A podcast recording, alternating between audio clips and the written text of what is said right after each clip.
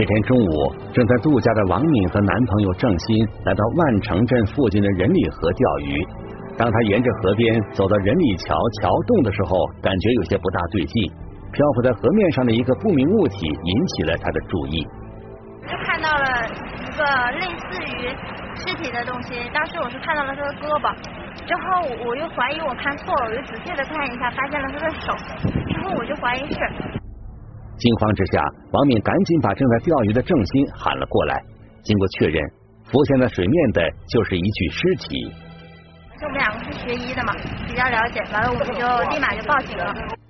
民警赶到现场后，立即对现场进行了封锁，并对尸体进行打捞。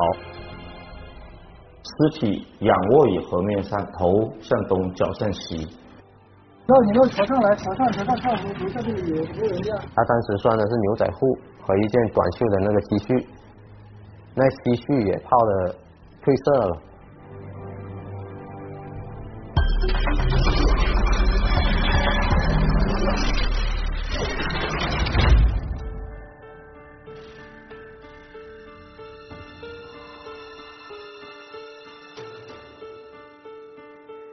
聚焦一线。直击现场。经过现场的初步勘查，死者是一名男性，中等身材，年龄在四十到五十岁之间，死亡时间初步判断已经超过二十四小时。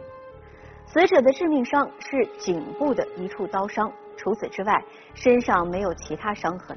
那么，这名男子是谁？他为什么会被害呢？一起进入今天我们关注的事件，了解他的。来龙去脉。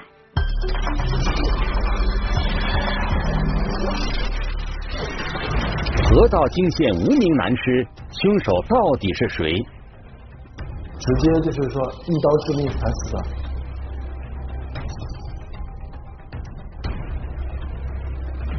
一床沾有血迹的被子，一个消失的神秘男子，公园中的凉亭，究竟发生了什么？桥洞下一线正在播出。经过法医现场勘验，死者的衣服完好无损，没有打斗的痕迹，致命伤为颈部的一处刀伤。左颈部有一个创口，长十四厘米，宽是四厘米。据我们的法医判断，是一次形成的，就是说。可能疑似为菜刀、砍刀之类的。除了颈部的刀伤外，死者身上没有其他伤痕，这也向警方传递着一个强烈的信号：这起命案很有可能是熟人所为。直接就是说一刀致命，砍砍死的。尸表检验没有看到呃抵抗伤或其他的损伤。第一的话就熟人，第二的话就是在没有防备的情况下。因为长时间在水中浸泡，尸体已经高度腐化，警方一时无法判断死者的面貌特征，而且现场也没有发现任何可以证明死者身份的物品。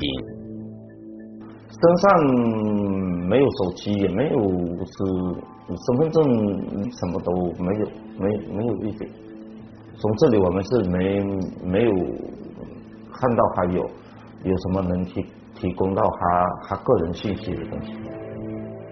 在发现死者的河道边，一条疑似拖拽的痕迹引起了警方的注意。我们在这个打捞尸体的地方，我们隐约能看到两条那个划痕的血迹。从这些痕迹来看，很像是凶手做完案后把死者拖拽到这里，而这条不明显的痕迹一直延伸到仁里河南面公园的一处凉亭。就到了这个点上之后，血滴就已经断了，就是说没有再往往外就没有没有轨迹了。长椅那个下方，我们发现了在这个地砖里缝隙里有那种已经干涸的褐色的这种的血迹。结合现场，警方分析，凶手做完案后曾对这里进行过处理。在离长椅不远的地方，警方又发现了大量已经干涸的血迹。两米四到一米。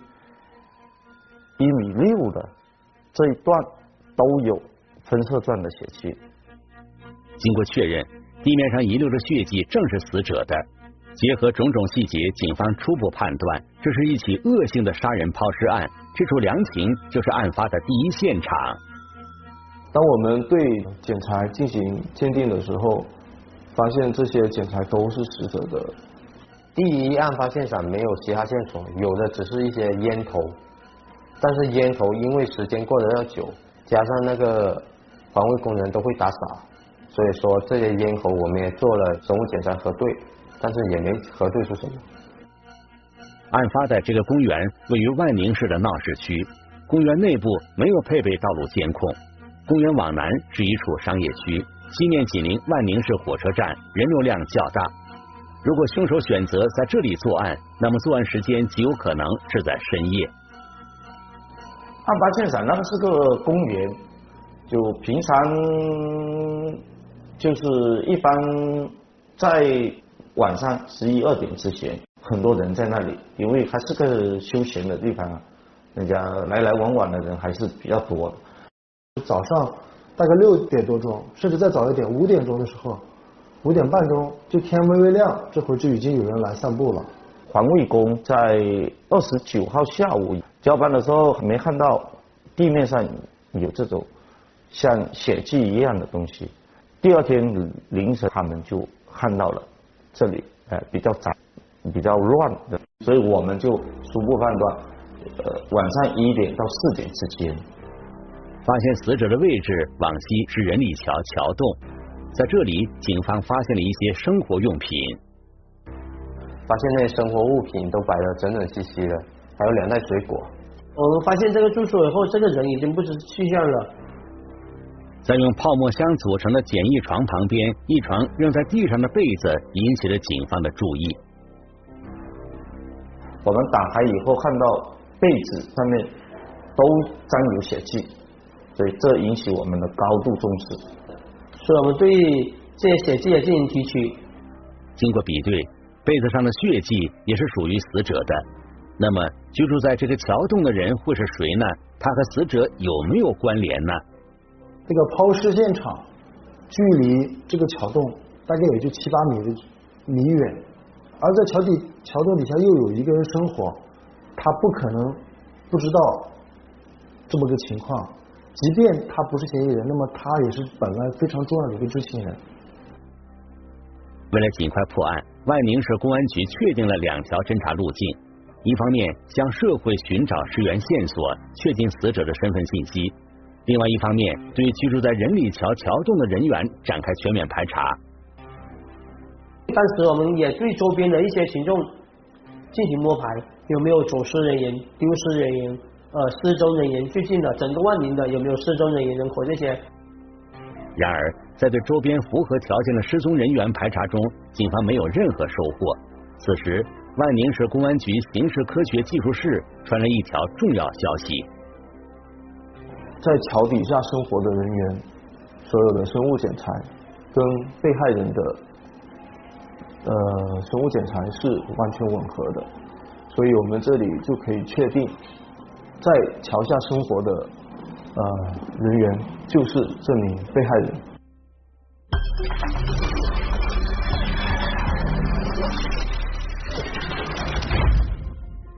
通过走访，警方得知，住在桥洞下的是一个来自外地的流浪汉，也就是说，尸源明确了，但是死者的身份还是一个谜。一个流浪汉，经济状况可想而知。因此，凶手图财害命的可能性基本上被排除了，而且情杀的可能性也不大。那么，从死者的伤口来看，一刀致命，身上没有其他的抵抗伤，说明死者和凶手应该是熟识的，并且在案发之前有过极大的矛盾。那么，谁会跟一个无家可归的流浪汉过意不去呢？我们来听听本案涉及的相关各方声音，解开疑问，还原真相。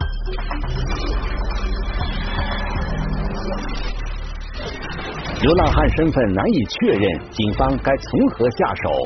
河道清洁工监控中出现的骑车男子，谁会是真正的凶手？桥洞下一线正在播出。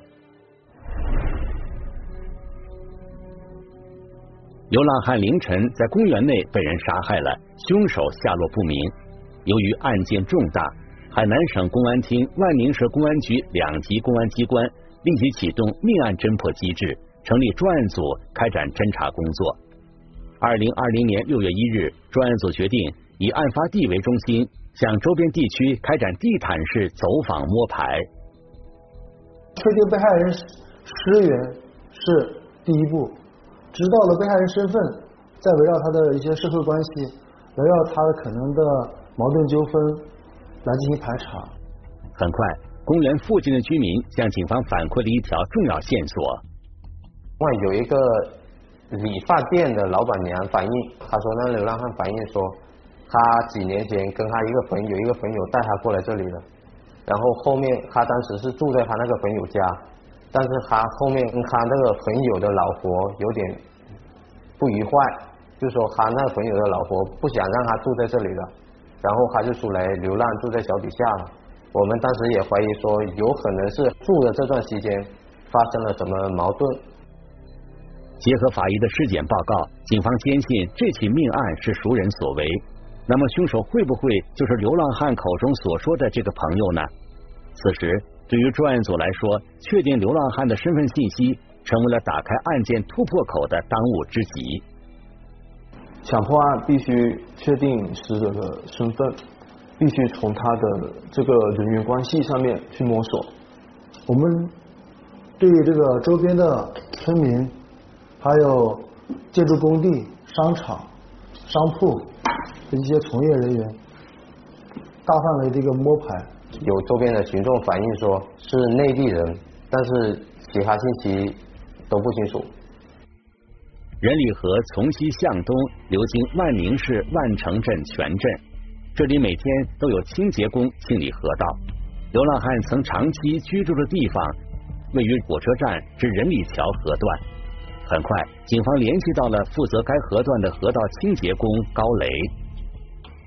因为我捡垃圾的时候，捡搞保洁的时候也过来，顺便过来看看，很很可怜。有时候也给他一点呃，又一支烟吸，知道哦。性格方面很很内向的，他也不说话的，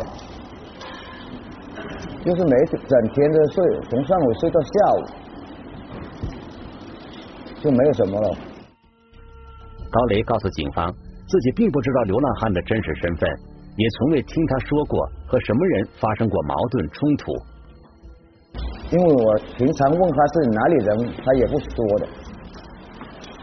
后来我就不问了。显然，高雷对于流浪汉的真实身份一无所知。流浪汉究竟是谁？他所说的朋友又在哪里呢？此时，附近的居民向警方反馈了一条线索。最经常接触他的人是一个自称是他的老乡的人，他有时候会来这边散步，也经常跟这个聊天。经过一番周折，专案组找到了这位流浪汉的老乡。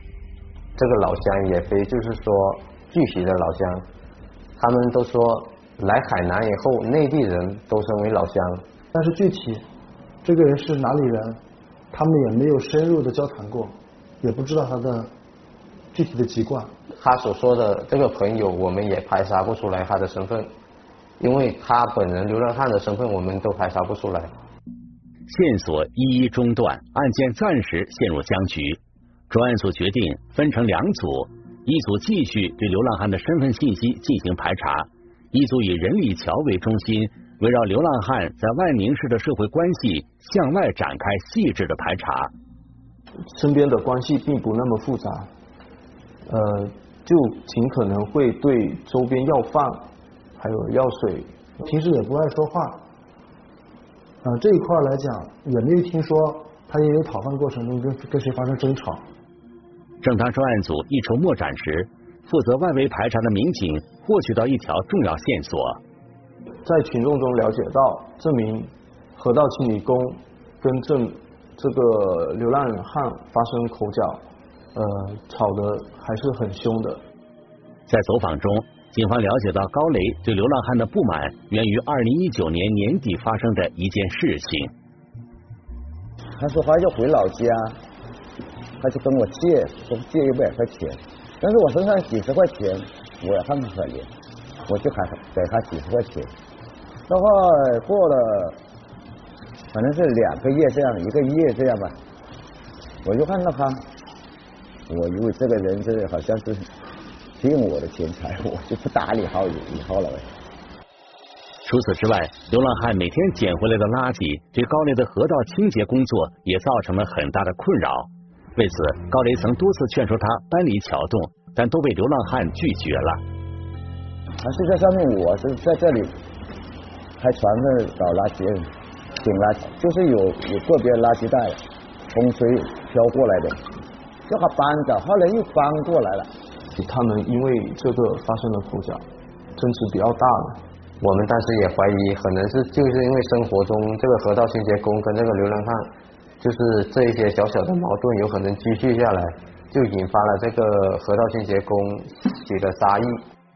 高雷会不会是杀害流浪汉的凶手呢？带着这样的疑问，专案组随即前往他所在的公司展开秘密调查。在这次的调查中，警方有了新的发现。发现这名清理河道人员在二十九、三十号这两天并没有上班的记录。这个时间段恰好是流浪汉被害案的案发时间。那么对此，高雷又该作何解释呢？就是他出事的那那那一天前天刚好是坏，那天我也不过来，因为我机器坏了，我就不过来，我要等他修理。高雷所说的是真是假呢？专案组随即抽调民警，对高雷当天的行动轨迹展开调查。然后我们就问这个发动机坏了拿去哪修的，然后他他就说了那个店店的位置、地址、店名。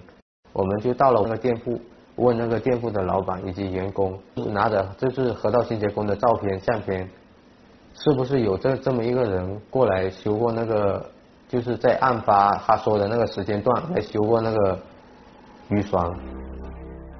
维修店老板告诉警方，二零二零年五月二十九日下午五点左右，高雷的确来过店里，但是放下发动机之后便离开了。之后去了哪里，他并不知道。案发当晚的行踪，我们也真也调查了。他说当晚去跟三个朋友打牌，然后我们也找那三个朋友核实过了。那三个朋友说，确实当晚他们在一起打牌，他们只说打到了夜里，但是具体几点他们已经记不得了。还调取了这名清理河道人员所住的小区，调取了小区的监控视频，进行了查看。呃，在案发的时间，他进进去小区之后是再也没有出来过。小区监控证实，案发当天高雷并不具备作案时间。那么，二零二零年五月三十日凌晨，公园的凉亭到底发生了什么？是谁把流浪汉杀死的呢？为了寻找破案线索，警方调取了距离案发现场数公里内的所有视频监控，排查可疑车辆、可疑人员。我们对对周边的呃华亚广场的监控，还有呃外面的马路上的监控，我就通过这些监控大量监控去根据呃死者有可能受害的时间排查这些监控。这是位于公园南侧某商铺的一处监控。二零二零年五月三十日凌晨一点十五分左右，一名骑自行车的男子出现在了监控画面里。隐隐约约的一个小影子，就看到有一个人骑着自行车。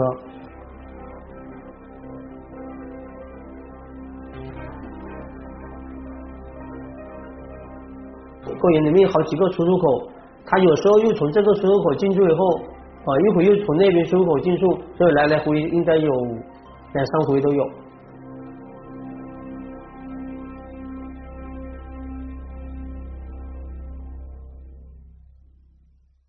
反反复复的出现，他在现场出现的时间，呃，跟那个案发的时间比较吻合的。二零二零年五月三十日凌晨三点二十八分。该名骑自行车的男子再次出现在了监控画面中，但与之前不同的是，警方发现他自行车上多了一件东西，你用一个红色的袋子装着一些东西，有可能是一些作案工具。从我们调取的监控上面看，他在公园里停留差不多有两个多小时，也比较吻合说，呃，在案发作案后，再到抛尸，再呃处理现场。据此，专案组推断，该男子很有可能就是杀害流浪汉的凶手。随后，专案组按照这名男子的行驶路线，调取了所有路段的视频监控进行分析。因为监控的原因的话，我们也没有拍到他具体的正面，也不知道看不清这个人正脸，所以我们只能对他这个呃这个时间段内出现的场所，我们就一直根据监控一点一点的摸排，找到他这能看能不能找得到这个呃自行车。从哪来的？最后回到哪里去了？视频监控显示，二零二零年五月三十日凌晨五点多，该名男子从公园出来后，骑自行车沿着建设北路一直往南行驶，最后在当地一家酒店北侧的路口处消失了。到酒店那里，那视频就没有了，就没有监控了，就追踪不到了。消失的是七八分钟后，有一名。男子拎着行李箱走出，从这个路路口走了出来。他虽然换了衣服，但是从监控上看，还是能，就是他的肢体动作还是能分辨得出，就是他本人。然后他出来，然后走到了那个附近的一个三三闪的 ATM 机站去换，然后就去动车站买火车票，然后就离开了。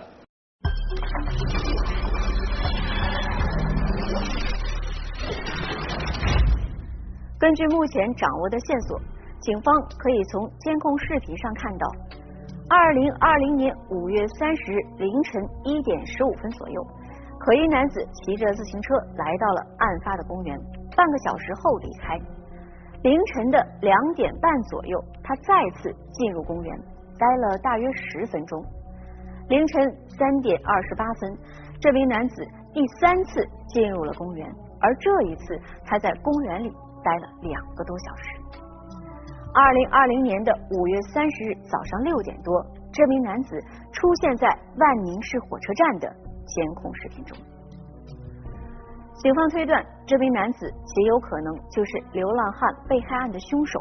他第三次进入公园，待了两个多小时，完全具备充足的作案时间。现在，嫌疑人已经畏罪潜逃。对于警方来说，当务之急便是赶快确认嫌疑男子的身份。随后，专案组抽调民警，成立了走访小组，对酒店北侧的路口附近进行排查。果然，警方有了新的发现。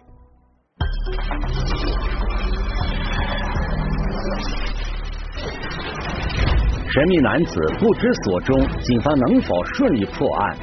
面对昔日好友。他为何痛下杀手？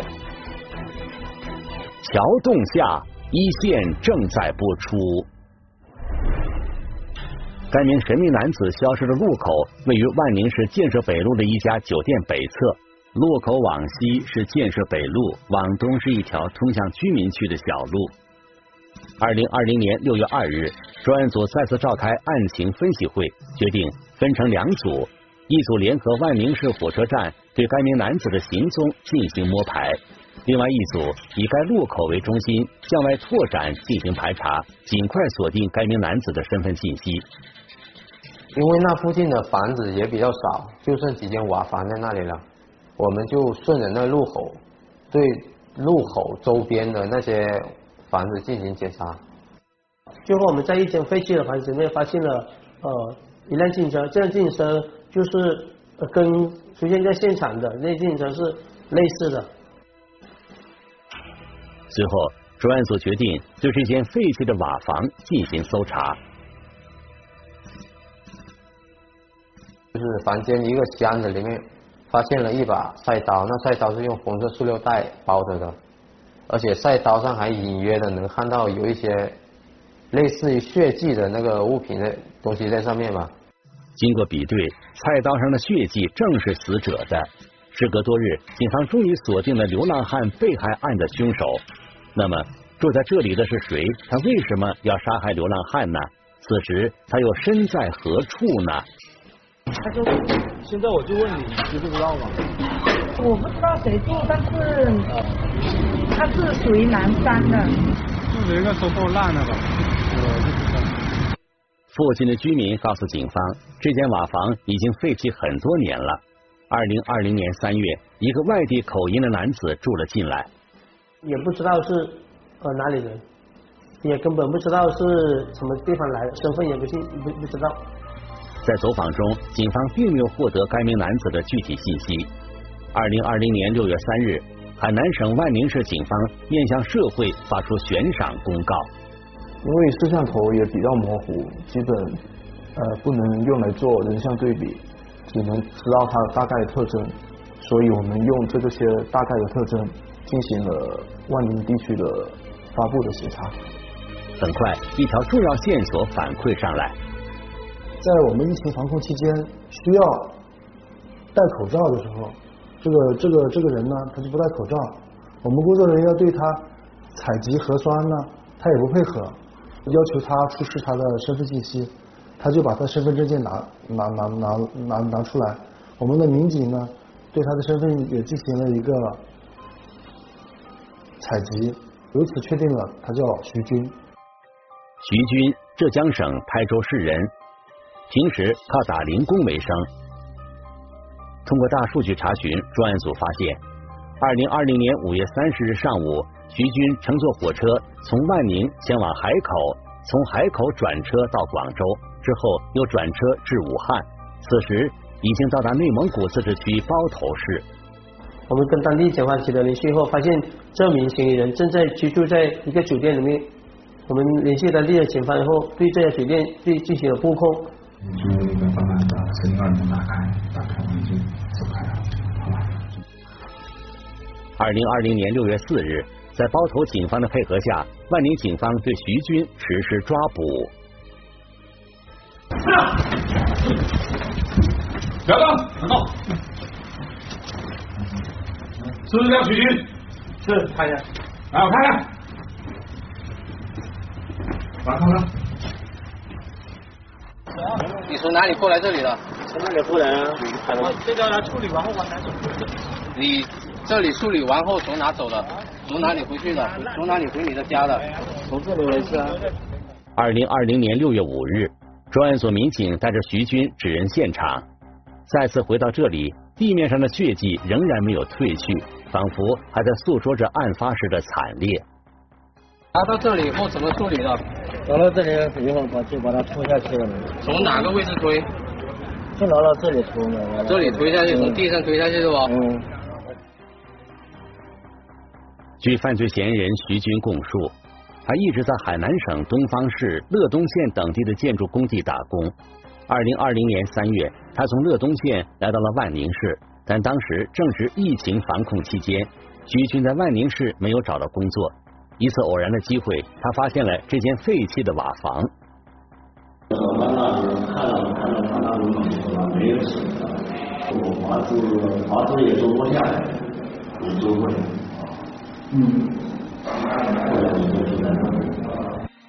闲来无事，徐军经常到仁里桥附近的公园玩。他和流浪汉也正是在这里认识的，一来二去，两人熟络起来，成为了好朋友。至于流浪汉的身份信息，他也不清楚。平时他也是不干活的，我那时候我也知道他他是个流浪汉，也是流浪汉。二零二零年三月底，徐军买了一辆脚踏三轮车，在万城镇附近捡拾废品维持生计。没多久，住在人力桥桥洞的流浪汉跑过来找徐军，想借用他的脚踏三轮车走亲戚，不过。流浪汉的这一请求被徐军当场拒绝了。他说到亲戚朋友那里去拿钱，钱拿过来在这里就可以吃饭了，每天吃饭。我说我是外地的，我我说我把他采购去，他又不肯，他就是要我把他们借给他。你我帮你采购去，你不怕赔？我上了车进来你踩，那我我也不怕你，我说我也不进来。从这次以后，两人之间仿佛有了芥蒂，很少交流。二零二零年四月，徐军到乐东县打工。然而，二零二零年五月二十九日，当他再次回到万宁时，发现脚踏三轮车不见了。徐军便怀疑是被流浪汉偷走了。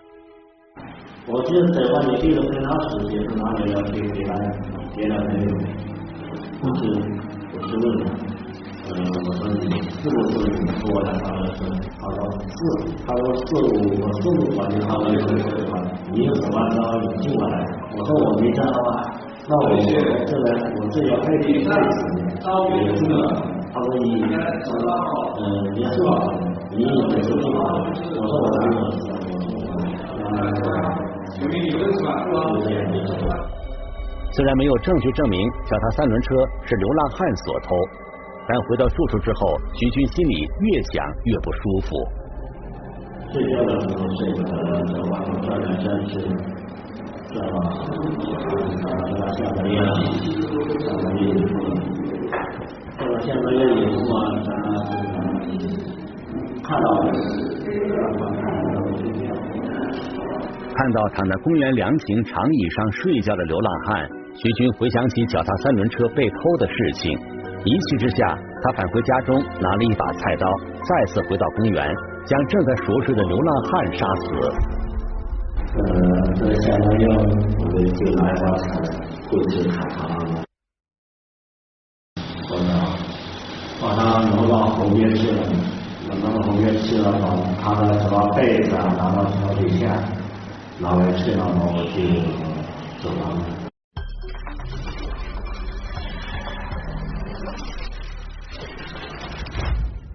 徐军的脚踏三轮车是不是流浪汉所偷？目前已不得而知。流浪汉的身份，至今警方也没有得到确认。在这起案件中，徐军本来是一个受害者，但是他没有通过法律的手段来维护自己的权益，甚至因为他的冲动酿成了无法挽回的后果。在讯问的过程中，徐军告诉警方自己患有精神分裂症，并向警方提供了医院的诊断书。那么，这份医院的诊断书对徐军的量刑能否起到作用呢？他又将承担怎样的法律责任？我们来听听北京师范大学刑事法律科学研究院袁斌教授的解读。从这个案件来讲，这个报告对定罪量刑不会产生直接影响。这个报告它只是一个诊断报告啊，不是我们刑法上定罪量刑所需要的，就是精神病鉴定意见或者鉴定报告。因为那个鉴定意见和鉴定报告需要对他的责任能力，包括病人的控制能力以及他的责任能力的程度，要做出一个结论。那么这个报告它没有。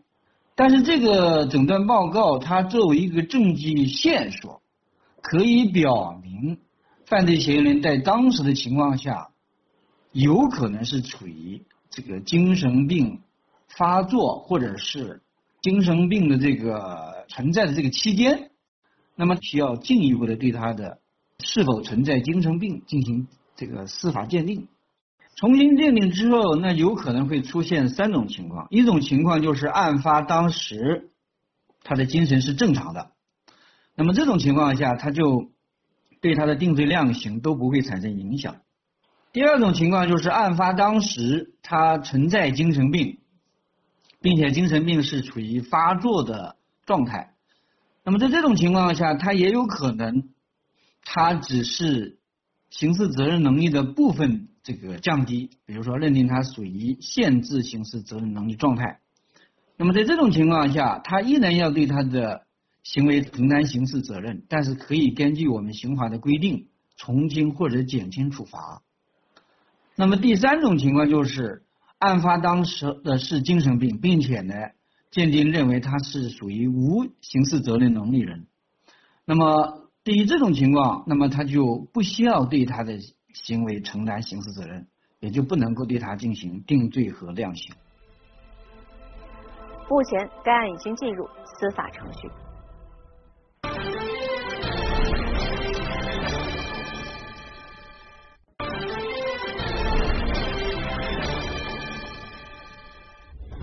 如果你想了解更多的法治资讯，可以在微博、央视频中搜索“一线”，关注我们的官方账号。